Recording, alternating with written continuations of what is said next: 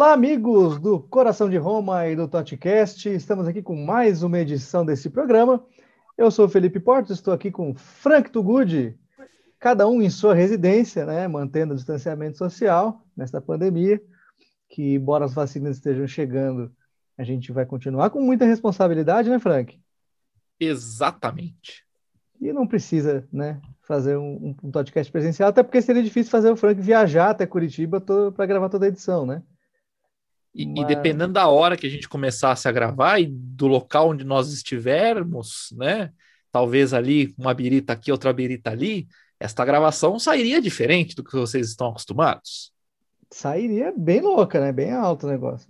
Quando a gente tiver dinheiro, Frank, a gente pode viabilizar aí um estúdio, né? Eu acho perfeito. Ponte aérea, uma vez por semana ali. Né? Vamos, ver, vamos ver, vamos ver. Quando, se eu ficar milionário, já sabe, né? Estão torcendo para isso, Portes. Então, meu povo, meu povo querido, depois de alguns dias de, de espera aí, nós trazemos mais uma edição deste programa. E hoje, se você se atentou à capa e ao nome do episódio, você já deve saber muito bem de qual jogo estamos falando. Vamos continuar com uma série de, de lembranças muito peculiares da Roma. Hoje a gente vai falar de uma vitória, diferentemente da, da última edição que a gente tratou de um clássico contra a Inter que a gente perdeu, mas dessa vez foi um sapecaço, um sapecaço, ou, se vocês preferirem, um montelaço em cima da Lazio, no derby de 2002 para fechar a temporada 2001-2002.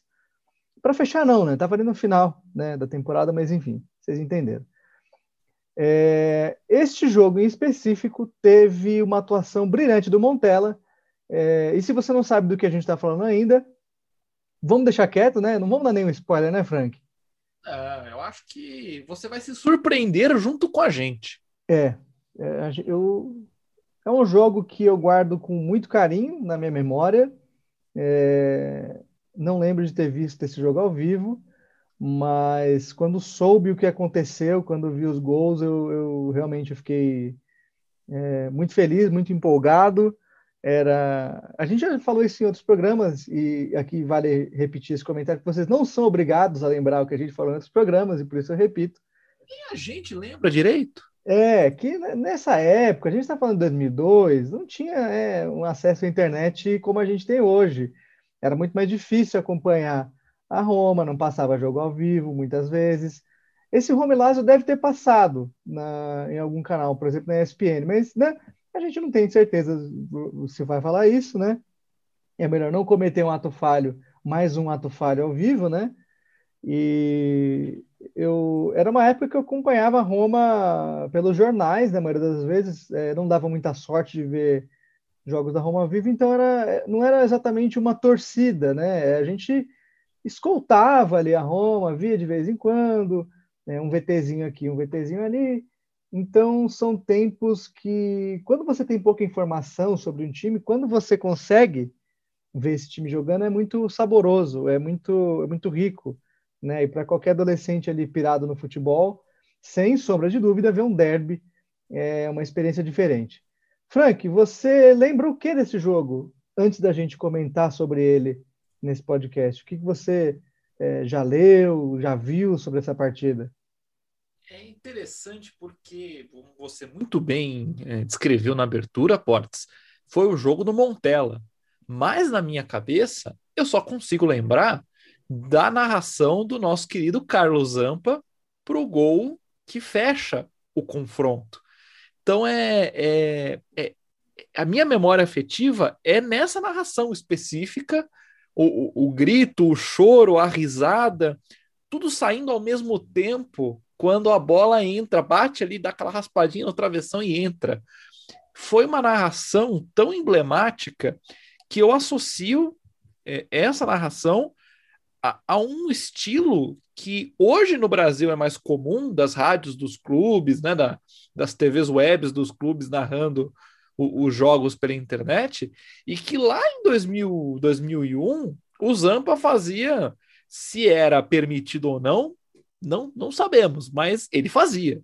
E ele narrava com a emoção de um romanista. Na verdade, ainda narra, né? Mas é, narrou aquela partida com a emoção de um romanista. E isso me marcou demais. Isso me marcou demais. Grande abraço ao Carlos Zampa, que está nos ouvindo aí diretamente de Roma, né, nessa edição. Queria deixar um abraço aí para ele, que realmente são, são gols que na voz dele tem um tom diferente, né? Eu, já contei é. aqui que eu tive a chance de assistir um jogo da Roma com o Carlos Zampa narrando atrás de mim. Por favor, conte isso agora. Vou, vou, vou rapidamente resumir. Eu fui é, em férias e aí eu passei uns dias em Roma. Isso ficou um tanto quanto babaca, mas é, é a vida, né? A gente junta dinheiro para essas coisas, né? É, que e babaca, uma das coisas que eu fui falar... é, é lindo. É, mas é, né? enfim. E uma das coisas que eu pude ver foi é, o jogo e eu, da minha meu jeito aí, eu, eu consegui assistir este jogo da tribuna de imprensa do Olímpico. Era um Roma Torino, que, que a Roma ganhou, inclusive, por 3 a 0 esse jogo. Teve gol do, do De Rossi, foi logo depois do, da morte do Astori. Foi uns dias depois da morte do Astori. O Manolas é, homenageou o, o Astori no gol dele, no primeiro gol. E eu, eu queria muito encontrar com o Zampa, né? Por, por toda essa, essa mitologia. E eu não estava conseguindo achar ali, olha para um lado, olha para o outro, nunca fui lá, né? É a primeira vez ali no estádio, pô, né? Então, sem saber muito. E aí eu começo a ouvir uma narração atrás de mim e falo, conheço essa narração. Será que tá, tem algum sistema interno aqui com, com transmitindo a narração do Zampa? Eu olhei para trás e era o homem. O homem estava na fileira atrás de mim narrando. Então, é, é, eu consegui ver o jogo com o Zampa narrando ao vivo e aí, depois da partida, felizmente, eu consegui tirar uma foto com ele, tenho a, a, a recordação deste momento, que para mim foi mágico. Às vezes as pessoas podem não entender, mas aquele momento foi, foi mágico dessa viagem. Eu entendo perfeitamente, inclusive gostaria de pedir que você me mandasse essa foto no, no WhatsApp depois, porque eu, eu, invejo muito o senhor nesse momento, não conhecia essa história, mas eu amo Carlos Zampa, eh, nunca neguei. O cara é, eu, eu, a gente tem o, autoestima pelo, pelo De Rossi, pelo Totti, pelo Florenzi, porque eles jogavam né, como romanistas em campo, e a gente tem quem narrava né, como romanista no estádio. Isso. E o Zampa, eu também, algumas partidas eu tive a oportunidade de ouvir, mas aí de casa, né? Algumas transmissões que ele fazia e foram muito marcantes para mim. Então eu tenho, tenho muito carinho por ele, por tudo que ele representa. Frank, é, antes de mais nada, eu queria só comentar aí com um pezinho na atualidade que, enquanto a gente está gravando hoje, no dia 19 de julho, a Roma ainda não anunciou, mas mas está trazendo o Matias Vinha, lateral do Palmeiras, lateral esquerdo, que já foi convocado para a seleção uruguaia é, na última Copa América. E o Vinha, que já estava algum tempo insatisfeito no Palmeiras, é, não, não, não vinha fazendo uma temporada muito boa, é, acabou indo por 11 milhões né, de, de, de, euros, de euros ou de dólares? De euros, né? Mas enfim, por 11 milhões. É, o Palmeiras vai ficar com um pouco mais de, de é, 50% do, do valor do passe, porque a compra, a compra que foi feita junto ao Nacional previa né, que, que o Nacional recebesse quase metade desses valores. Fato é que a Roma não está trazendo Matias Vinha porque era um sonho de, de consumo há algum tempo, né? Gostou Como... do cabelo, dos olhos do Vinha, não, né? Não, não. É, não, pode até ter gostado. Pode até ter gostado. Não seria muito. Nunca não se sabe. Muito... É, não, ser, não seria muito difícil, né? É um, é um rapaz encantador mesmo mas é, a, a, transação ela se deu por conta do de desfalque sério, né, do Leonardo Spinazzola, o Spinazzola que vinha fazendo uma Eurocopa gigantesca, exuberante. Quando, é, quando é, na, na partida contra a Bélgica ele sofreu ali uma lesão grave, né, rompeu o tendão de Aquiles, que é uma lesão é, além de grave, era muito chata, né? É, traz muitas implicações no movimento do jogador e o Spinazzola vai ficar aí pelo menos uns seis meses fora, sem falar o tempo que ele vai demorar para se recuperar, recuperar a forma física, né? Então, perdendo o lateral esquerdo como a gente perdeu, realmente precisaria ser feita uma reposição e a Roma foi até, até rápida, vai, foi duas semanas que ele machucou? Por, por aí, duas Não, semanas foi, foi que ele machucou. Sim. É, duas semanas por aí que, que, que ele está fora e já, já trouxeram. É, o Palmeiras já sabia que ia vender o vinho há algum tempo, né? Aí o Palmeiras mesmo que, que vai ter problemas agora para reposição. Por falar em euro, hein, Frank? É mesmo, rapaz. Eu, eu sou uma pessoa que posso me, me considerar privilegiada nesta euro, porque o meu nome não me deixa é, é, passar por japonês ou por italiano. É Frank Tugudi. O Tugudi de família inglesa. E eu sou torcedor da Roma. Então, afinal, ser Inglaterra versus Itália, Itália versus Inglaterra, para mim, o que o resultado que desse, eu estaria muito feliz. E eu fiquei muito feliz, claro, pelo, pelo Florenzi, pelo Spinazzola, pelo Cristante, que é sempre legal ver jogadores é, romanistas conseguindo ganhar um título, né? Porque, enfim, na Roma vai ser difícil. Então, é bom que eles ganhem o título, nem que seja pela Itália. É, foi, foi muito especial essa Eurocopa. Realmente a Itália jogou uma bola absurda desde o começo. É, podia não ser a favorita, mas a bola que mostrou ao longo da competição realmente credenciou a conquistar esse, esse título. É, obviamente, aí eu digo, estava muito claro que, que, a, que a Itália vinha jogando mais do que a Inglaterra, mas é final, né? A gente nunca sabe o que esperar de uma decisão. Né? Tanto que foi foi empate né, no tempo normal e depois foi para as penalidades, mas é, não, depois, da, depois que a gente viu na estreia, acho que era muito difícil não colocar a Itália como candidata séria, né? Mas deu no que deu, a gente ficou muito feliz, eu também é, torço para a seleção italiana há bastante tempo, por causa da Roma, obviamente. É, fiquei muito feliz lá atrás, quando era bem moleque, a Itália ganhou a Copa do Mundo. E agora eu tive a oportunidade de ver esse título da Euro, festejei bastante aqui em casa, bebi muito, não vou negar, mas valeu a pena, foi um, foi um domingo especial. Você bebeu, Frank, nesse dia também?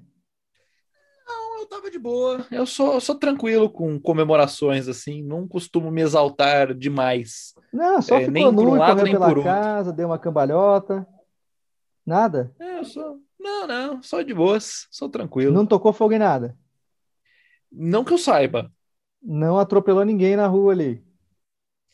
Então, aí a gente é melhor passar para o próximo tópico do, do podcast. Não, não, é, você não precisa criar provas contra você mesmo. É. STF lá, então. já me garantiu esse, esse, direito. Não, melhor não, melhor não. Você tem todo o direito de ficar calado sobre esse assunto.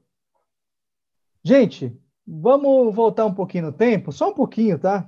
É, para 2002, ali no dia 9 de março de 2002, uma noite na capital italiana, quando o Olímpico recebeu mais de 70 mil pessoas para um Lazio e Roma. Lazio e Roma, um grandíssimo jogo, sempre gera muita expectativa.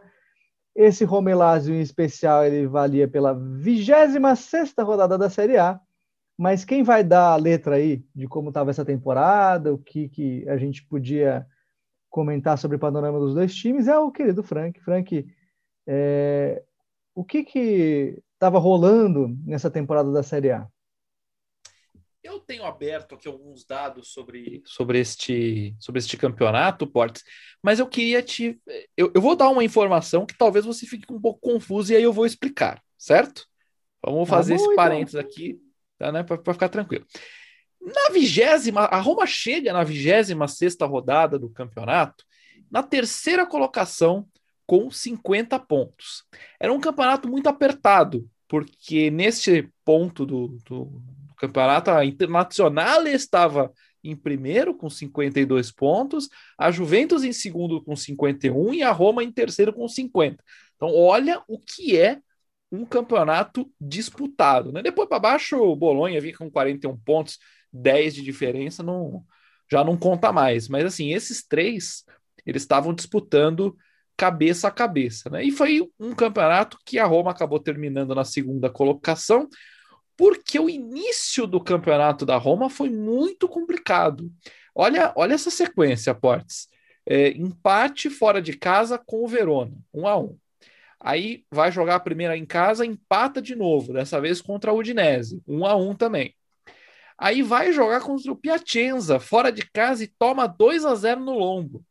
Então, assim, as três primeiras rodadas já dão né, uma, uma ideia. Estava em 15 nessa, nessa rodada. Aí a Roma começa a se recuperar, mas ela empata jogos que ela não deveria empatar. Você provavelmente já ouviu isso em algum outro campeonato que a gente cobriu aqui, que a Roma empata e perde jogos que não poderia empatar ou perder. E aí, nesse campeonato, foi justamente o que aconteceu. Patou com o Perugia, 0 a 0 patou com a Atalanta. É, que, que outro resultado que nós temos aqui? Empatou com o Brecha em casa, Brecha, em casa por 0 a 0 é, que mais temos de resultados aqui? Ó, teve dois empates com o Brecha por 0 a 0 Quer dizer, é, como é que você quer vencer um campeonato perdendo pontos bestas assim, né? E de fato, quando chega lá no final do campeonato, a Roma foi o time que mais empatou nessa, nessa temporada, né? Foram exatamente. É, onde está aqui? Foram exatamente três empates e só duas derrotas. Foi o time que menos perdeu. Então, claramente, a gente perdeu esse título para a Juventus porque empatou partidas que não deveria ter empatado. Aliás, era melhor perder partidas, mas ganhar outras e aí compensar a pontuação do que empatar e levar um pontinho só. Esse é mais ou menos o contexto. Por que, que eu falei que poderia ficar um pouco confuso? Porque se a gente vai olhar a 26 rodada, que foi a rodada do, da partida, a Roma estava em primeiro. Mas daí já era no final da rodada, depois da vitória contra a Lazio. A Mas vitória... ganhou o jogo? Ih, rapaz, um eu deixei um spoiler, hein? Um spoiler, hein? É, acho que eu dei um spoiler. Porque justamente nessa rodada, a, a Inter empatou com a Juventus. Então os dois fizeram um ponto cada um, a Roma fez três e pulou para cima, pulou para frente. E foi é, é, fascinante a gente relembrar essa temporada, porque assim, realmente foram muitos empates, e mesmo assim a Roma brigou muito pelo título chegou a liderar o campeonato ali por ó, uma, duas, três, quatro, cinco, seis, sete rodadas a Roma liderou o campeonato. Não é pouca coisa. Mas é, no finalzinho ali, de, né, deu aquela embrenhada, aí começou a empatar de novo, aí perdeu um, perdeu um jogo para a Inter. Mas é, é, é, muito complicado a gente. Eu, eu vou deixar essa informação para o final, se a pessoa ainda não sabe como terminou o campeonato, mas esses empates eles vão fazendo estrago muito grande é, e a dor é maior do que parece. Mas enfim, vamos ao contexto das equipes, né? É, como você disse, a Roma estava ali, né, em terceiro depois do, dessa vitória contra a Lazio subir para a liderança. E a Lazio, por, por outro lado, estava mal na temporada, é, tropeçava muito, ganhava pouco, estava né, em sétimo ali, fora de qualquer competição europeia apesar de ter um time bastante interessante, mas a, a Lazio simplesmente não conseguiu competir naquela temporada. É, a Roma, que vinha do, do título, era atual campeã, estampava o escudeto na camisa, tinha um time muito parecido com o que conquistou né, a, a, o escudeto. Pouquíssimas mudanças, pouquíssimas mudanças. A Roma teve reforços, né? A Roma não perdeu quase ninguém ali depois do escudeto. E a Lazio mantinha uma base muito forte, é, podia não ser o time campeão ali, mas, porra, um ataque com o Simone Inzaghi e, e o Crespo é, é duro, respeito, né? Respeito, um meio campo, respeito. um meio campo de respeito, o Nesta na zaga, o Nesta acho que foi a última temporada dele na Lazio, se eu não me engano. Nesse jogo, ele foi bem mal, a gente vai falar sobre isso aí em breve, mas a Lazio vinha é, de uma, uma recuperação, né? Depois de, de trocar de comando, é, saiu o Sven Goran Eriksson, e veio o Alberto Zaccheroni, que tinha passado pelo Milan na década anterior, né? O Zaccheroni foi campeão com o Milan, era um cara meio subestimadão, assim, e antes de treinar a seleção japonesa, ele fez alguns trabalhos ali na Série A, trabalhos bons, nem sempre vitoriosos, mas era um treinador de respeito, né, para a época. É, o elenco da Lazio continuava muito caro, mas também já indicava que tempos difíceis estavam vindo né, na, na esquina. Precisou se desfazer de muitos caras. É, por exemplo, o Nedved já não estava mais no elenco, já tinha ido para a Juventus. Né? E isso foi um, um desfalque bem, bem grave assim, para os planos da, da Lazio. O Veron também já não estava. É, então, assim, mas eram dois times fortes, isso que importa. Então, você poderia esperar um certo equilíbrio nessa partida, mas não foi o que aconteceu. A Lazio, como mandante, levou uma cacetada, uma chapuletada de 5 a 1, mas é, tem alguns detalhes, algumas nuances aí que são muito legais a gente relembrar, e é isso que o Frank vai começar a fazer a partir de agora, quando rola a bola, né, Frank? É isso aí, vamos nessa, vamos fazer esta bola rolar, e aí a gente vai narrar para você os lances é, capitais desta partida que tanto aquece o nosso coração. O Olímpico estava bonito, embora é, embora fosse o mando de campo da Lazio, né? Mas a gente relembra quando vê essas imagens de um estádio lotado, de um estádio com festa, de um estádio que não tem pandemia, né? Tem, é bom relembrar essas coisas. São imagens que que, que trazem calor para o nosso coração, né? E como um bom clássico, né? Ninguém aliviou nas divididas de bola, ninguém alivia para para dividir ali, né? O Zebiná deu uma uma como é que eu posso descrever a entrada do Zebiná do Zebiná Portes? Olha, é brutal, mas é, antes de você começar, a gente até tinha colocado aqui no roteiro, sim, a gente colocou o que valia aquele nós jogo. roteiro de novo, duas vezes nós temos roteiro. É, pois é, tá ficando, tá ficando bom o negócio. Mas é, é a gente colo... tinha colocado um tópico aqui que era para discutir o que valia esse jogo, e assim como o último, não valia nada. Né? Valia assim, a liderança e tal, mas não. não valia não, um derby, pode. Você, é. você quer coisa mais valiosa que um derby. Olha, se um time que não ganha título há muito tempo, mas passa a trozar na laje sempre que pode, eu acho que é, que é uma troca boa. É, faltou das escalações aqui, que a gente deveria ter dado antes de você começar o jogo, mas não tem problema, a gente faz isso agora. A Lazio entrou com Peruzzi, Mihailovic, Nesta, Fernando Couto e Pâncaro na defesa. Aí o meio-campo veio com Stankovic, Dino Baggio, Stefano Fiore, Giuliano Giannicheda, é, não virou nada também esse aí, coitado. Crespo e Inzaghi. No segundo tempo entraram Poborski na vaga do Dino Baggio, Guerino Gotardi na vaga do Nesta, ei, coitado, esse aí. E o Fábio Liverani no lugar do Inzaghi, ali que o Zaccheroni tentou fechar o time. Tarde demais, né? É, aquele meme que a pessoa coloca um, um Cheetos na fechadura que foi arrombada, né, na tranca, né, foi mais ou menos isso. E a Roma entrou com Antonioli, Cafu, Panucci, Zebiná, Samuel e Candelá. Emerson Lima, o brasileiro Lima. Aí no ataque, Totti, Del Vecchio e Montella. No segundo tempo entraram Assunção na vaga do Emerson, Tomasi na vaga do Del Vecchio, que se envolveu em entreveiro aí, e o Cassano entrou na vaga do Montella, que só saiu para ser aplaudido, basicamente. O técnico era o Capello. Está querendo dizer que teve confusão no derby? Teve faísca saindo, teve empurra-empurra. Teve, teve um que procói. Não é possível. Pois é. Agora sim, Frank, vamos lá. O que, que aconteceu nesse jogo aí, nos gols que a Roma fez? Então, é, como era de se esperar, o derby foi um derby vigoroso, né? Para usar um verbo da moda. E é impressionante como a Roma atacou nessa partida, né?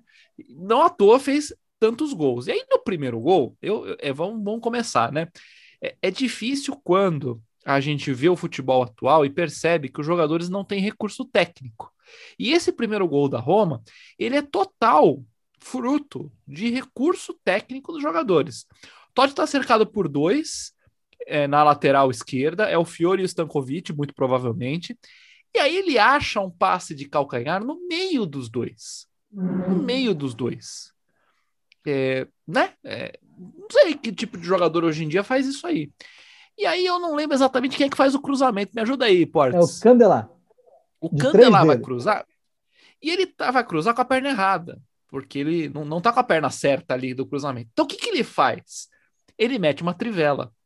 Aí eu repito a pergunta que eu fiz.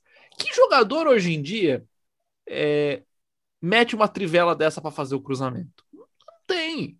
E se o cara vai tentar, ele vai mandar na lateral, vai mandar na linha de fundo. Ele não, não tem o recurso, não tem a, a habilidade técnica para fazer isso. O fato é que o Candela, o Candela faz o cruzamento de trivela e aí acha o Montella na pequena área para escorar de cabeça e abrir o placar para a equipe da Roma. E o Montella sai todo feliz e contente com o seu aviãozinho fazendo curvas. E aí eu te pergunto, Portes, o que é que só você viu? Olha, Frank, é um lance maravilhoso, é um lance de encher os olhos mesmo. O passe do Totti de calcanhar para sair da, da marcação, o cruzamento de três dedos do Candelar, que é uma beleza, é uma beleza aquilo, e a cabeçada do Montella. No lance, eu gostaria de observar o seguinte: a, além desses dois toques maravilhosos aí, é, o Nesta está marcando o Montella dentro da área. Ele está ali no primeiro pau e o Montella se desgruda dele. O Montella dá a volta no Nesta. Os dois estão agarrados. O Montella dá a volta no Nesta. O, o Nesta cai com tudo, cara. Ele cai de barriga no chão, um negócio vergonhoso. Ele tomar um balão desse, eles vinham se puxando ali desde o lance anterior. E é incrível como o Montella, baixinho daquele jeito, consegue se antecipar. E é a antecipação que, que permite que ele faça o gol de cabeça, porque o Nesta, assim, viu de camarote, grudado nele. É, foi um golaço e um gol de, de oportunismo desse cara que é, é uma cobra esse Montella, né? É uma cobra. O cara é liso, ó, ganhou ali do, do Nesta uma dividida, meteu a cabeça na bola e o Peruzzi, coitado, só participou, né? Saiu na foto. Mas foi isso que eu vi, basicamente. Você pode passar para o próximo gol. É, é, o mais engraçado é que provavelmente o Nesta gostaria que esse tivesse sido o pior lance dele na partida. É, o que não, não, aconteceu. Foi. E não foi o pior lance dele na partida, né? Então a gente pode continuar com os gols da Roma a Roma continua atacando, né? É, tranquilamente. O Montella é puxado dentro da área, agarrado, né? Tentam tirar a camisa dele. Mas enfim, né? Aí no, no, E a gente ainda tem lances que a Roma podia ter ampliado antes o marcador. Por exemplo, o Cafu entrando livre pela direita, fazendo cruzamento e a zaga cortando. Mas o cara entrou sozinho, não tinha ninguém no raio de. no CEP ali do, do Olímpico, não tinha ninguém em volta do, do Cafu. Impressionante como como ele estava eh, livre na, na área, né? É, livre ali na lateral. Mas, enfim, a Roma vai ampliar o placar, né? O Totti faz aquela jogada maravilhosa, ele dribla pelo menos. Deixa eu até contar aqui, porque é muita gente que ele dribla. Um, aí ele passa por dois, passa por três, passa no meio de dois, ou seja, quatro, cinco. Na entrada da área, ele dispara de perna direita, bate cruzado, a bola ainda bate no morrinho artilheiro, né? Porque os gramados antigamente não eram tão bons quanto os gramados de hoje. E aí dá aquela quicadinha e o goleiro espalma a bola. Eu estava pensando que era uma pena que essa bola não tivesse entrado, porque teria sido um golaço. Mas o que, que acontece? O Nesta vai, se prepara para afastar essa bola, ele pensa, calcula, vai para um lado, vai para o outro, mira, ajeita o corpo, e o Montella, esperto, dá um carrinho, dá um toque nela e ela vai para o fundo da rede. Mas que belíssima cagada do Nesta neste gol. Até o técnico fica pé da vida. É, essa foi essa foi imperdoável mesmo. A primeira você ainda dá o desconto que você fala, pô, o cara perdeu ali no agarra-garra, né? O atacante foi mais esperto que ele, tá? antecipou. E nesse segundo lance é bizarro porque assim, o Todd já merecia o gol, realmente. É, ninguém chegava perto do cara, ele saiu arrancando, foi um, quase um, um, quase gol maradoniano, vai, vamos falar assim. E pode, na hora que o Peruso dá o rebote. Adjetivo, sim, viu? Oi? Pode usar esse adjetivo sim, tranquilamente. Ah, é, então, e só que o, o Peruso, na hora que ele dá o rebote, é engraçado porque o Nesta tá com a bola ganha. Tá ele sozinho, ele tá isolado. Então não tem nenhuma desculpa para ele fazer o que ele fez. Ele viu que o Montella estava chegando perto, estava um raio de um metro e meio, assim, vamos colocar, e o Nestor ajeita para dar fazer aquela proteção, né? Ele, ele botou o corpo dele na, naquele espaço como quem ia proteger a bola, como quem ia fazer a parede para o Peruzzi pegar. Só que ele demorou demais, ele demorou demais e na hora ele não estava tão perto da bola quanto ele gostaria. Então, quando ele vira o corpo para o Montella para fazer o pivô, o Montella vem e leva a bola e faz o gol um gol bizarro. Não pode tomar um gol desse num derby. E o Nesta, zagueiraço como era, entregou de bandeja para o Montella, que saiu daquele jeito. A paçocada foi tão completa e foi tão plástica que na câmera de trás do gol, na grua, você vê claramente o Nesta chutando vazio, o que é maravilhoso. Ele dá uma bicuda no nada. É fantástico, é fantástico. Batendo no vazio, né? Enfim, a Lazio continua é, batendo e a Roma continua jogando bola, o Cafu é, já faz aquele, aquele samba maravilhoso no lateral direito, recebe falta, é, aí a cobrança de falta vai para o meio da área e o Montella aparece novamente com a sua cabecinha para fazer o desvio para dentro do gol. É, é lindo isso. É, que, que orquestra, que regência. Frank. Não é, não é bonito isso, Portes? Quem estava marcando ele? Adivinha, adivinha. Honesta. Honesta. Eu sou muito fã dele. É, algumas pessoas é, sempre levaram isso da maneira errada, né? Porque é, foi capitão da Lazio, jogou muito tempo no Milan. Mas eu sou muito fã do Nesta porque eu aprendi muita coisa como zagueiro com ele. Obviamente, não vendo este vídeo, né? Que ele... Sim, é, é um exemplo do que não fazer. É, assim. ele deu algumas provas do que não fazer. E esse lance foi muito parecido com o primeiro gol, né? Porque o Cafu cobra, é, o Totti cruza essa bola na área, o Nesta vem com ele, só que o Montella se antecipa. Então, assim, como você, muito mais alto do que aquele pigmeu do Montella, perde outra, né? Dessa maneira. O Nesta moscou, é, ficou putaço, xingou ali, mas, mano, menos de meia hora de jogo, tá 3 a 0 já pros caras, três gols do Montella, três gols em cima de você. Eu, eu falei menos de meia hora, mas na verdade foi com 37, né? Esse terceiro gol. Então, assim, 37 minutos e já, tá, já acabou o jogo. Esquece.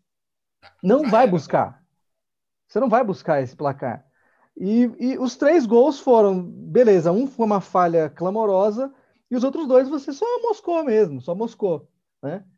É... O Nesta até tentou botar a mãozona na bola aqui, mas nem isso ele conseguiu. É, isso. Então isso isso indicou para a gente o seguinte: é, é, verdade, ele tenta botar a mão na bola ainda, desesperado, né? Não vai chegar no Montella, tenta fazer o, o pênalti ali. Queria ele, né? Ter, ter, ter, feito esse pênalti. E não à toa, nesta saiu no intervalo, né? Você tirou o capitão, que está fazendo uma partida de merda, tira o cara e deixa quieto, né? Enfim. Segue o jogo, Frank. Outra definição, né? Para colocar quando um jogador ele ele participa dos três gols do jeito que ele participou, e aí ele, ele é substituído, né? Fica, fica até chato para ele, mas é melhor do que se mantiver em campo. E no primeiro tempo a Roma quase ampliou para quatro, porque o Cafu cruzou e o Montella sozinho dentro da, da área cabeceou para fora. Podia ter sido 4 a 0 no primeiro tempo, 4 do Montella. E Olha quatro a... cagadas do Nesta, que inclusive ele também estava no lance. Ele também estava no lance e só olhou. E aí, assim, imagina a cabeça do, do, do dos torcedores da Lazio, dos dirigentes da Lazio, enfim, é, tentaram de tudo. Aí volta para o segundo tempo, o nosso querido, quem que fez? Nosso querido nem tanto, né, nesse caso, nosso querido Stankovic, ele bate de fora da área e é, acerta o gol. O cara acerta o gol. E eu fico até com pena do Antonioni, parece que ele pisou no rabo do gato, porque ele não vai na bola, ele meio que fica meio parado, tenta esticar o braço, escorrega ele dá, e é, a bola entra. Ele, ele não foi na bola, né? Não foi um lance que você fala, puto, o goleiro tava na bola e tal. E o gol foi bem de longe, né? Foi uns foi, 30, foi 35 ali. Ele bateu, a bola foi alta. Eu não acho que o Antonioni teria chegado de qualquer forma, mas é, foi um golaço. Golaço. Foi, foi bonito. Mas, é, mas a gente tem que pontuar que ele, que ele pisou no rabo do gato e, e, e enfim, não conseguiu ir é, até a bola. Pelo, vendo pelo outro ângulo, acho que talvez ele chegaria, assim, tem uma, uma, um ângulo mais de trás ali que ele não pula, né? Ele ficou no chão. Só olhou, né? Falou, opa, que golaço que vai ser, eu quero ver. Né? Como se ele não fosse o goleiro. Aí depois de um tempinho ali, Frank, deu, deu um chabu ali, né? porque o jogo esquentou, a Lazio achou que podia, podia é, retomar né, o, o, jogo, aí falta no Del Vecchio, e é aquelas faltas que o cara cai já levantando para buzinar na orelha do, do adversário, né? Já levanta estufando o peito, meteu a mão ali no pescoço do, do, do Laziale, aí entra o juizão para acabar com tudo. Aí o Capelo, muito experiente, muito tranquilo, falou: vem cá, vem cá, descansa aqui, esfria a cabeça, não vamos perder um jogador. Vai que o cara é expulso no começo do segundo tempo. e, e, a, e o caldo desanda aqui, né? Então, melhor substituir, entrou o Tomás. Certo? Certíssimo. Aí o Montella cansou de fazer gol de cabeça e falou assim: vou tentar de fora da área. E o bicho soltou a bomba, mas soltou o petardo. E ela foi parar aonde a coruja dorme. Ali não tinha o que fazer, não tinha como o goleiro chegar até a bola. E aí, nisso, eu sou obrigado a levantar a bola de novo para você, Portes, e perguntar o que é que só você viu. O que eu vi nesse lance, Frank, é curioso porque a posição da defesa da Lazio ela é um pouco permissiva, né? Na hora que ele vai ajeitar ali para finalização. É, Nota-se pelo posicionamento que foi um contra-ataque rápido, né? O Tomás ajeitou para o Montella, o Totti vinha puxando a marcação, mas a gente tinha, depois dessa linha da bola, o Montella carrega por alguns metros ali e tava, tinham três caras da Lazio à frente, um na, no, na, na, ponta esquerda, o Fernando Couto ali no meio, que era para dar o, aquele famoso fecha o bate ali, para impedir a finalização, e acho que era o Pâncaro, um pouco mais ali na meia-lua.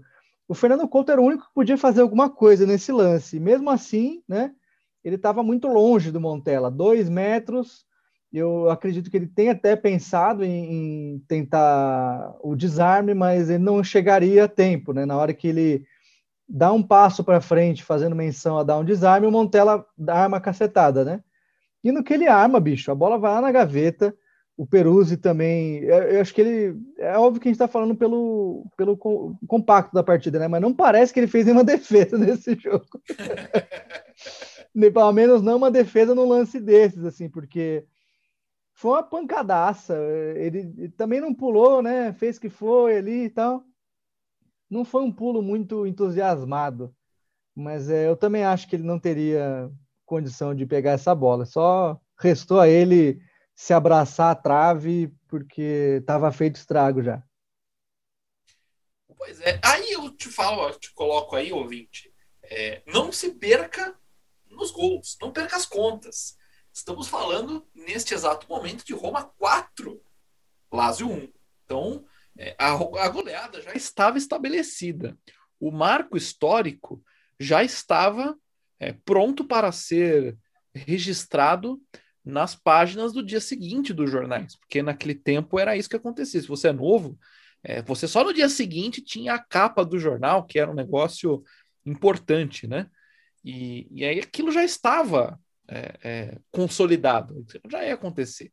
Mas eis que chega o lance que, por um lado, tira um pouco do brilho da atuação do Montella, porque eu não consigo pensar nesse jogo sem pensar nesse gol. Coitado do Montella me faz quatro gols e eu consigo pensar só no quinto gol, que é o gol de Francesco Totti. Ele arranca bem pelo meio, percebe o goleirão adiantado, e dá aquele cuchaio bonito, aquela, aquele lobby, a bola de cobertura. É uma pintura de gol. É um negócio tão bonito de ver. Ela vai suave e ainda toca macia ali na pontinha do travessão para entrar gostoso na rede para fazer Roma 5, Lazio 1. E é nesse momento que Totti corre até o centro do campo, levanta sua camisa e mostra uma camisa branca por baixo com algumas inscrições que eu gostaria que o Portes explicasse para a gente. O que é que o Totti quis dizer? O que é que o Totti quis dizer? Pois é, então a camiseta, essa camiseta ficou bem famosa, né? Porque ele levanta a camisa da Roma e tem o, a inscrição escrito Sei Única, por, embora é, pudesse parecer que ele estivesse falando que a Roma faria um sexto gol, não ficou muito longe disso. Na verdade, era uma declaração de amor para Hilary Blasi, que ainda era namorada dele. Era namorada, ou estava em vias de namorar, né? É, e ela é uma apresentadora de TV, é, eles estavam se conhecendo na época. Isso, essa informação a gente só sabe porque a, destemida Lilian Trigo é, cavucou a vida de Francesco Totti, né, para encontrar a explicação e a história dessa camiseta. Ok, ok. Muito romântica. É, olha só. Muito romanista tem uma lembrança é, muito boa dessa camiseta, embora não muitos deles não entendam né, do que se tratava. Era uma declaração para Hilary Blasi mesmo, é, que mais tarde viraria é, esposa e mãe dos filhos né, do, do Francesco, com uma, uma peculiaridade muito saborosa. Ela torce para Lazio. Que ótimo momento de você se declarar para sua namorada, né? Fazendo cinco gols no time dela. Né? Muito bom, muito bom. Tá aí o registro. Mas olha, convenhamos, né? É, não é todo mundo que, que faz gol no derby, derby da, da capital, e dedica o gol a você. Como ela mesma disse, foi um ipom. Foi aquele golpe de mestre para arrebatar o coração da moça. Inclusive, a Lilian levantou isso. Ela era aquela moça que virava as letrinhas no soletrando italiano, né? Letra não, A. Ela ficou muito feliz, não, viu? Para ser bem sincero. Como é que é? Eu não acho que ela ficou muito feliz com essa declaração, não, né? Porque o timing dessa declaração, tipo, maior goleada da história da Roma, né? Na verdade foi 5 a 0 a maior goleada, mas era a maior goleada em muito tempo, né? A, a Roma não fazia cinco gols na Lazio todo dia. Aí você fazer o quinto gol, como ele fez, ainda, ó, oh, é pra você. Pô, pra você é o caralho, irmão. Tá, tá achando que tá onde? Mas é, é o Totti, né, gente? É o Totti. O Totti é meio maluco mesmo. Sensacional, sensacional. E aí a gente tem finalmente o placar fechado, né? Roma 5, Lazio 1. Aí o Montella é substituído para o estádio todo, ou quase todo, né? Porque o manda lá era da Lazio para o estádio aplaudir. E, e, aí o Cafu resolveu entrar na festa também, roubou a bola na, no ataque, tentou ele mesmo fazer o golaço, mas é, não. Ah, você viu, ó, teve defesa sim do, do goleiro da Lazio. Teve, teve defesa. Quem disse que o Peruzzi não trabalhou nesse gol? Um. Uma defesa. Já é alguma coisa, né? Já é Ele alguma saiu coisa. chorando quase, né? Ele tava com uma cara de puta merda, o que, que eu tô fazendo aqui? Eu tenho só seis anos, cara. E foi isso, né? É, essa, essa é a partida e felizmente algo que me deixa com o coração quentinho também é que Franco Sense pôde ver esta partida no estádio, estava lá no Olímpico, nas tribunas, e testemunhou essa vitória fenomenal da Roma sobre a Lazio. Frank, mas Vincenzo Montella, é, para os mais novos que talvez não tenham ideia do que este homem fez, o Montella é, nasceu no dia 18 de junho de 74, na pequeníssima cidade de Pomigliano d'Arco, né? apelidado de Leroplanino, o aviãozinho, por causa da comemoração dele, né? Isso ficou um pouquinho já óbvio. O Montella começou a carreira dele no Empoli, né? No, no ano de 90, ficou cinco anos por lá, jogou no Genoa na temporada 95-96. 96 ele só pulou o muro ali, né? Foi para Sampdoria, fez boas temporadas lá, até que em 99 chamou a atenção da Roma, que o contratou, e por lá ele ficou. É, é, foi, foi emprestado duas vezes, mas ele ficou até 2009 lá, né? Ele saiu para o Fulham, saiu para a Sampdoria, né? E encerrou a carreira em 2009, inclusive, mas vinculado a Roma, né? Ele, esse, essas duas saídas. O Montella, ele, cara, foram muitos gols decisivos. É, ele era muito carismático, é, era um cara com um faro de gol absurdo. É, ele não devia muita coisa para o Batistuta, e olha o tamanho de que a gente está falando, né?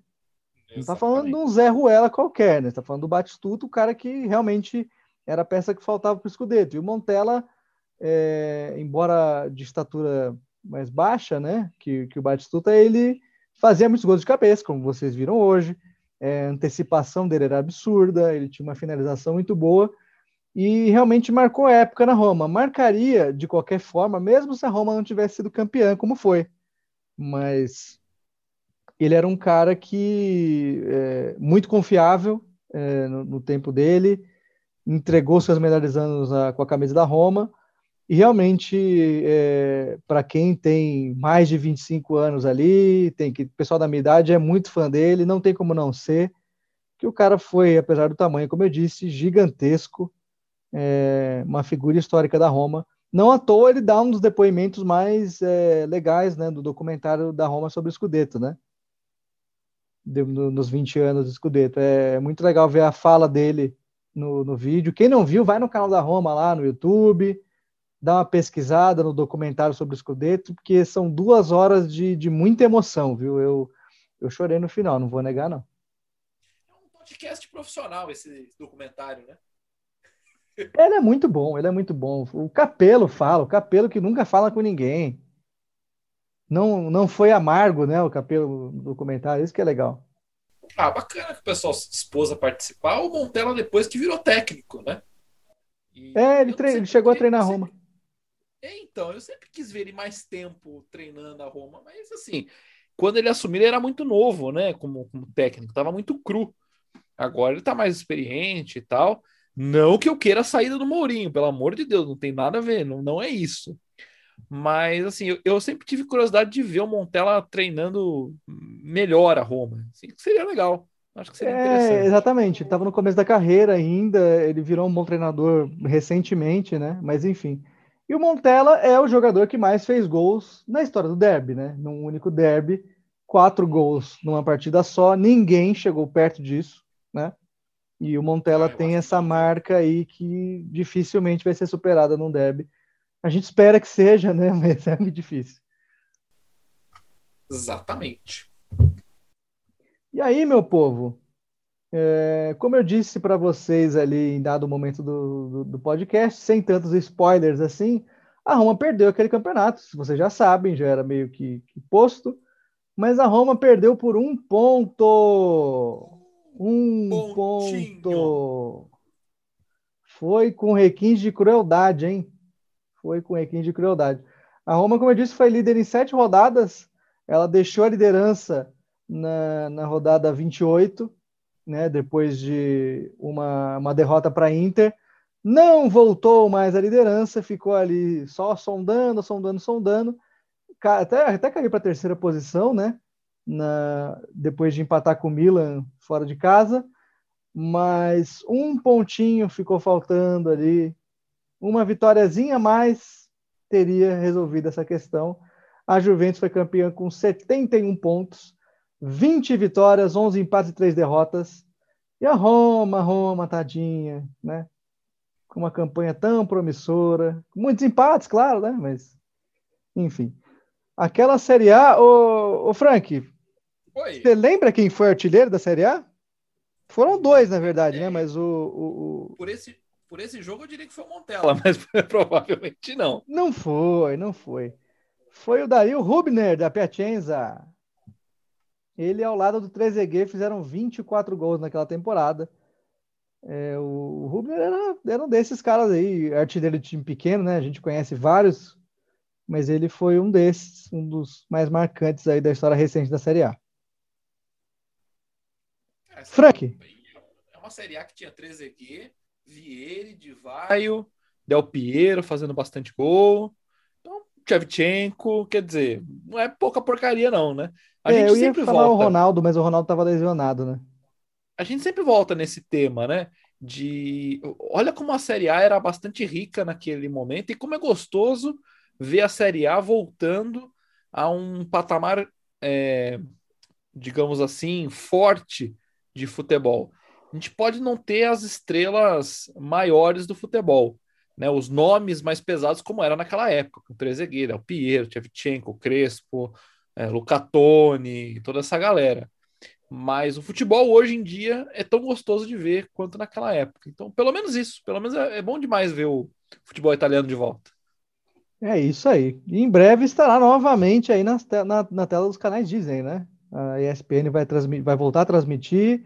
Teremos aí um ano, uma temporada, espero que com um pouquinho mais de clareza sobre as transmissões, né? A gente nunca sabia onde ia passar tal jogo, foi bem bizarro, uma loucura total. Mas felizmente está em boas mãos aí, novamente. Teremos bons comentaristas, teremos boas narrações e é isso que importa. A Série A sendo valorizada novamente, a Roma sendo valorizada novamente, com Mourinho, com reforços bons aí. Tem tudo para ser uma grande temporada, com título ou não, né? eu vou até me repetir um pouco do que eu disse em outros podcasts, mas é, eu não queria que fosse uma temporada de reconstrução. De novo a gente começar do zero e construir, e, sabe, retomar tudo, montar o time. Mas no fundo, no fundo, se você sai de um patamar com técnicos que são eram razoáveis, vamos, vamos colocar assim, né? Um de Francesco, um Paulo Afonso, são técnicos razoáveis. E chega agora num patamar Mourinho, aí você é, é, pode confiar um pouco mais que essa que essa reconstrução, que essa reestruturação ela aconteça de uma forma firme dessa vez, não mambembe.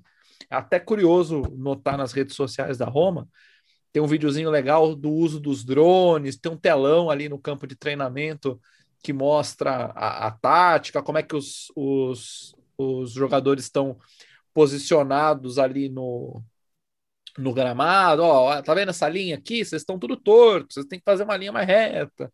Isso eu espero que ajude os jogadores a entender melhor, é, a ter mais consciência do papel dentro de campo, e isso ajude de fato o time a treinar melhor, a lesionar menos e a jogar o futebol que a gente quer que jogue.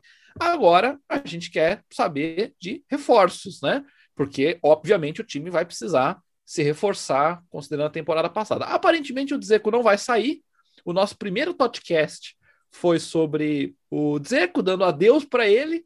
Ele não só ficou, como jogou o amistoso realizado, enfim, em Trigória, não é lá no aqueles jogo treino, sabe? Que você nem coloca o uniforme direito de jogo, usa é, o calção. Os caras jogam de regata, de chinelo. É, é, esses negócios, então. Jogou com a faixa de capitão. Então, é sinal de que Mourinho chegou, como fez é, no Tottenham, por exemplo, que ele chega pro Harry Kane, senta junto, fala: meu querido, vamos lá. Eu sei que você manda nas coisas aqui, quero ser teu amigo. Tenho certeza que ele teve a mesma conversa com o Zeco.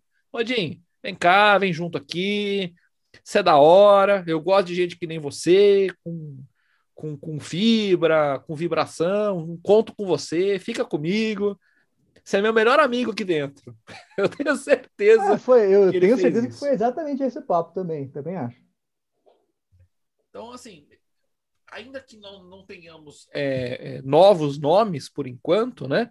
Mas saber que a reposição do Spinazzola foi rápida, aparentemente, né?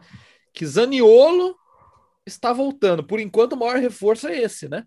Acho que de bola, o maior reforço é a volta do Zaniolo e, e finalmente teremos um meio-campo reforçado com N11. Ah, não, pode parar, não, chega. Queridos amigos, grande abraço. Esse foi mais um podcast. Né? Vai se despedindo aí, já que foi inadmissível esse comentário que você fez. Eu sabia que eu ia provocar reações. Não, não, não. Esse aí é amarrar num poste e meter a porrada. Só, só assim. queridos amigos, obrigado pela, pela companhia de vocês aqui. Obrigado, Porto, pela oportunidade de relembrar um jogo tão legal e jogadores tão ruins, ainda que campeões mundiais. É isso, meus amigos. Eu também agradeço a sua participação. É sempre muito bom é, relembrar esses jogos antigos, sobretudo quando a gente ganha da Lazio. E eu me despeço com.